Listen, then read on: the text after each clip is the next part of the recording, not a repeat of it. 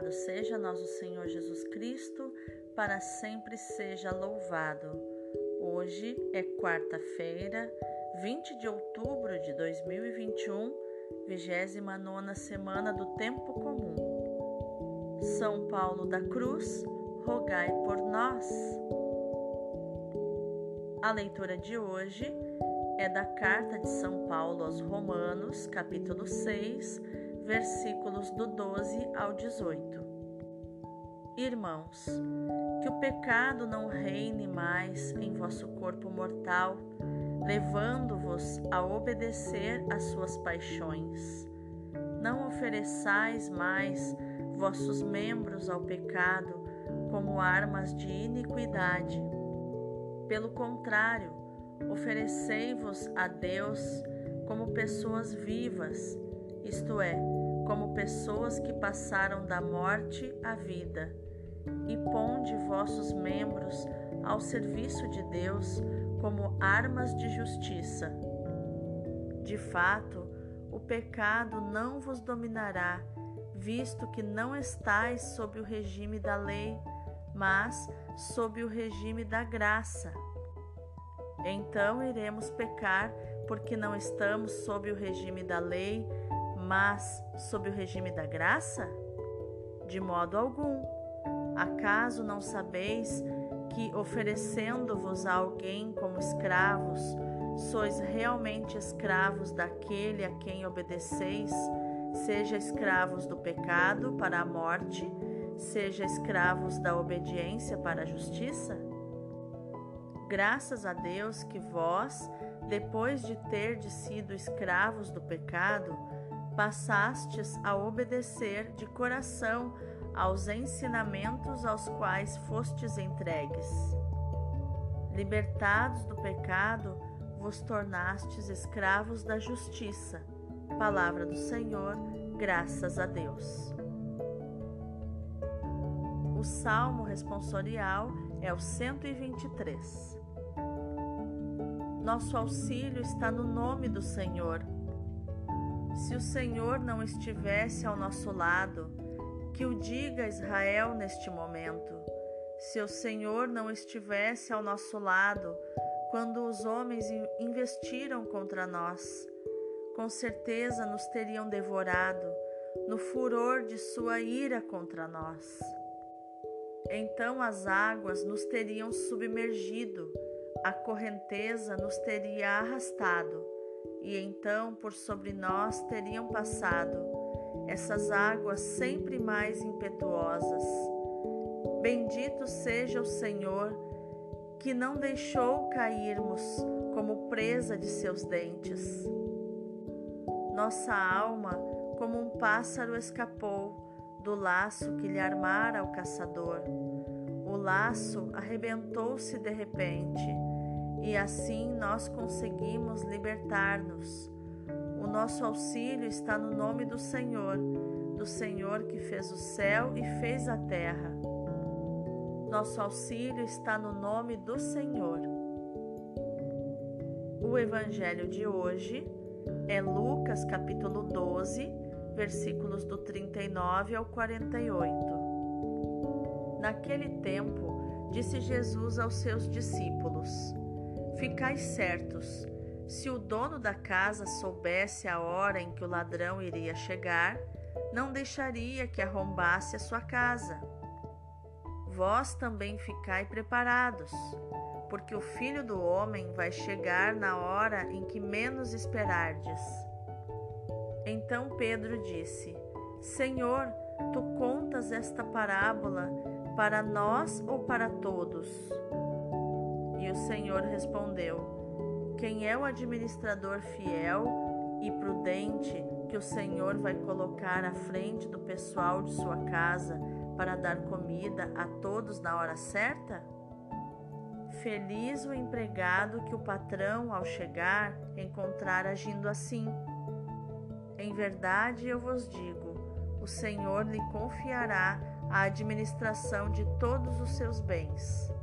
Porém, se aquele empregado pensar, meu patrão está demorando, e começar a espancar os criados e as criadas, e a comer, a beber e a embriagar-se, o senhor daquele empregado chegará num dia inesperado e numa hora imprevista. Ele o partirá ao meio e o fará participar do destino dos infiéis. Aquele empregado que, conhecendo a vontade do Senhor, nada preparou, nem agiu conforme a sua vontade, será chicoteado muitas vezes. Porém, o empregado que não conhecia essa vontade e fez coisas que merecem castigo, será chicoteado poucas vezes. A quem muito foi dado, muito será pedido. A quem muito foi confiado, muito mais será exigido. Palavra da salvação, glória a vós, Senhor. Então, o que os textos de hoje têm a nos ensinar sobre inteligência emocional, atitude comportamento? A leitura de hoje nos mostra que o batismo tem exigências. Tudo o que fazemos tem um preço. Tudo o que fazemos, o que decidimos, custa. Não se batizar custa. Batizar-se também custa. Adultos pagam o preço que isso lhe custa. E é esse preço do batismo. São essas exigências que Paulo lembra aos romanos e a todos nós. Ele diz que o pecado não reine mais no vosso corpo mortal, de tal modo que obedeçais às suas paixões. Paixões na Bíblia significam os nossos impulsos emocionais: raiva, alegria, tristeza, medo. A palavra paixão significa sofrimento e todos os nossos impulsos emocionais se originam realmente de um sofrimento. A psicanálise vai nos dizer que as, os nossos impulsos é, são originados pela angústia. É angustiante muitas vezes ser quem somos. E por isso, muitas vezes, como diz Paulo, entregamos os nossos membros, o nosso corpo, é, a serviço do pecado. Paulo lamenta, sente muito pelo nosso comportamento infantil de usarmos os, o nosso corpo, os nossos membros, as nossas mãos, os nossos pés, as nossas pernas os nossos, é, os nossos órgãos sexuais a serviço do pecado, fazendo apenas o que queremos, sem medir as consequências, sem perceber que tudo custa, numa completa insensatez e imprudência, porque a sensatez, a prudência, é a capacidade de calcular o impacto de uma decisão, capacidade de calcular o quanto me custa a minha decisão. Como se Paulo dissesse: Nossa, não façam isso, não usem o seu corpo como armas de pecado. O corpo de vocês precisa ser arma de justiça. Entreguem-se a Deus como vivos entre os mortos. Quem foi batizado em Cristo foi sepultado e ressuscitou com Ele, como Paulo nos diz em Romanos 6, no versículo 3. E ressuscitado com Cristo pode caminhar numa vida nova, como diz o versículo 4. É sobre esta realidade que Paulo apoia todo o seu discurso. É preciso sermos o que somos e agir de acordo com o dom que recebemos. Viver o mistério pascal de Cristo, morrer ao pecado e viver em Cristo. Não se pode viver apenas uma dimensão do mistério, abandonando, abandonando-se muitas vezes ao permissivismo ou ao laxismo ou aos dois, é preciso um comprometimento na luta contra o pecado e aderir à graça de Deus. Escolher viver na graça. Paulo termina dando graças a Deus pelos cristãos de Roma que já tinham percebido as exigências da sua fé em Cristo, libertando-se da escravidão do pecado e tornando-se escravos da justiça, como nos diz o versículo 18.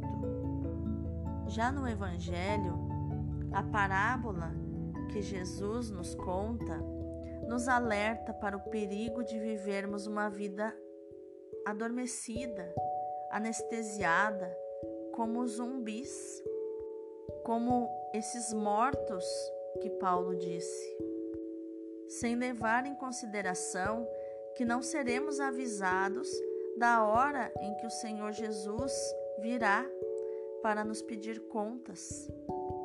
Aí você pode me dizer, mas Michele, que absurdo a gente não ser avisado. E eu te respondo: Jesus não te deve nada. Deus não te deve nada. Ele é grande e você é pequeno. Ele é grande e eu sou pequena. Quem somos nós diante da grandeza de Deus? É mais uma vez o tema da vigilância. Pedro, em vez de se deixar provocar positivamente, pergunta se a parábola é para os discípulos ou também para todos. Parece que Pedro insinua que os que seguem Jesus, os crentes e praticantes, possam viver tranquilos, sem este receio. E por que então Jesus lhes dirige um discurso tão inquietante? Pedro parece não ter gostado nada das palavras de Jesus. Em vez de lhe responder, Jesus, como em outras ocasiões, faz uma pergunta: Quem será o administrador fiel e prudente? Jesus é um provocador e conta mais uma parábola em que manifesta a satisfação do Senhor, que é o Senhor, que não nos deve nada, inclusive, que ao regressar encontra os servos cumprindo fielmente os seus deveres e é generoso com eles.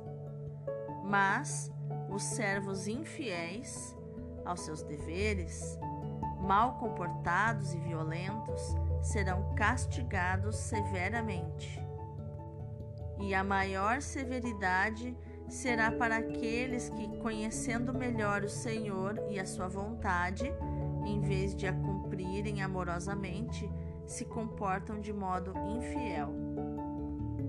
É curioso como há em nós uma enorme ânsia de alegria e privilégios, mas corremos o risco de errar no caminho para os alcançar. Jesus nos promete a alegria e já nos dá muita neste mundo, nos mostrando o seu amor. Mas o amor de Jesus é exigente.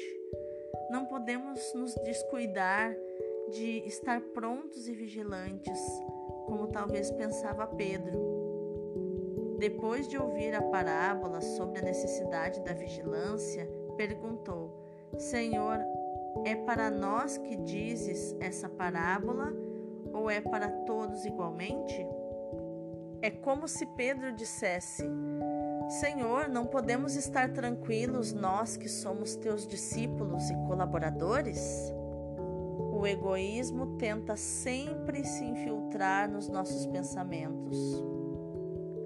Por isso, é preciso lutar sem tréguas, sem recuar, desistir nunca, retroceder jamais, para que possamos nos libertar do pecado e nos colocarmos ao serviço de Deus. Paulo nos recorda que estamos vivos, tendo regressado do mundo dos mortos e que somos habitados pela força e pelo poder de Cristo ressuscitado, sendo chamados a nos oferecer a Deus com alegria e gratidão em tudo que fazemos. Quer vivamos, quer morramos, pertencemos ao Senhor e nada é estranho a este horizonte de pertencimento que faz bela e rica a nossa vida. Todos podem pertencer. Você pertence. Quanto mais experimentamos em nós ou nos outros a verdade de que o pecado escraviza e leva à morte, mais pode o nosso coração se dilatar em servir a Deus com alegria. Ai de nós, se, como o servo da parábola, pensarmos que o Senhor tarda em vir. O nosso amado Senhor, o nosso amado Emanuel, Senhor e Mestre, está conosco para que vivamos com o auxílio da sua graça, de acordo com a vida nova que nos deu no batismo e que nos tornemos santos e imaculados na sua presença no amor. Caminho consiste em obedecer cordialmente aos ensinamentos de Jesus, com alegria, e nos unir a Ele e ao seu amor que oferta a Deus, para a glória e alegria de Deus e para o bem da humanidade. Esse caminho vai da escuta da palavra ao partir juntos o pão da caridade, ao reconhecer Cristo presente nos pequenos e nos pobres, ao serviço generoso dos irmãos, pelos quais todos somos responsáveis nos serão pedidas contas do muito que recebemos, mas também sabemos que quem nos julgará será aquele que morreu por amor do nosso amor. Vamos orar? Pai, chamaste-nos no vosso Filho Jesus para sermos povo sacerdotal. Aceita a oferta de nós mesmos para o advento do teu reino. Aumenta em nós o dom do Espírito que renova o nosso coração. Nos mantenha atentos e vigilantes ao serviço do teu reino. Nos torna semelhantes a Cristo, teu servo fiel e completamente disponíveis ao serviço dos irmãos. Amém. Meu irmão, minha irmã, que no dia de hoje você possa repetir no íntimo da tua alma, no teu coração, a seguinte frase: Entregai-vos a Deus como vivos de entre os mortos. Que o dia de hoje seja de firme propósito de amar a Deus com sinceridade e não só para cumprir uma rotina ou preceitos ou regras, mas que seja um amor de intimidade, um amor que te torna vivo, que te tira de entre os mortos e te faz viver. Deus abençoe o teu dia.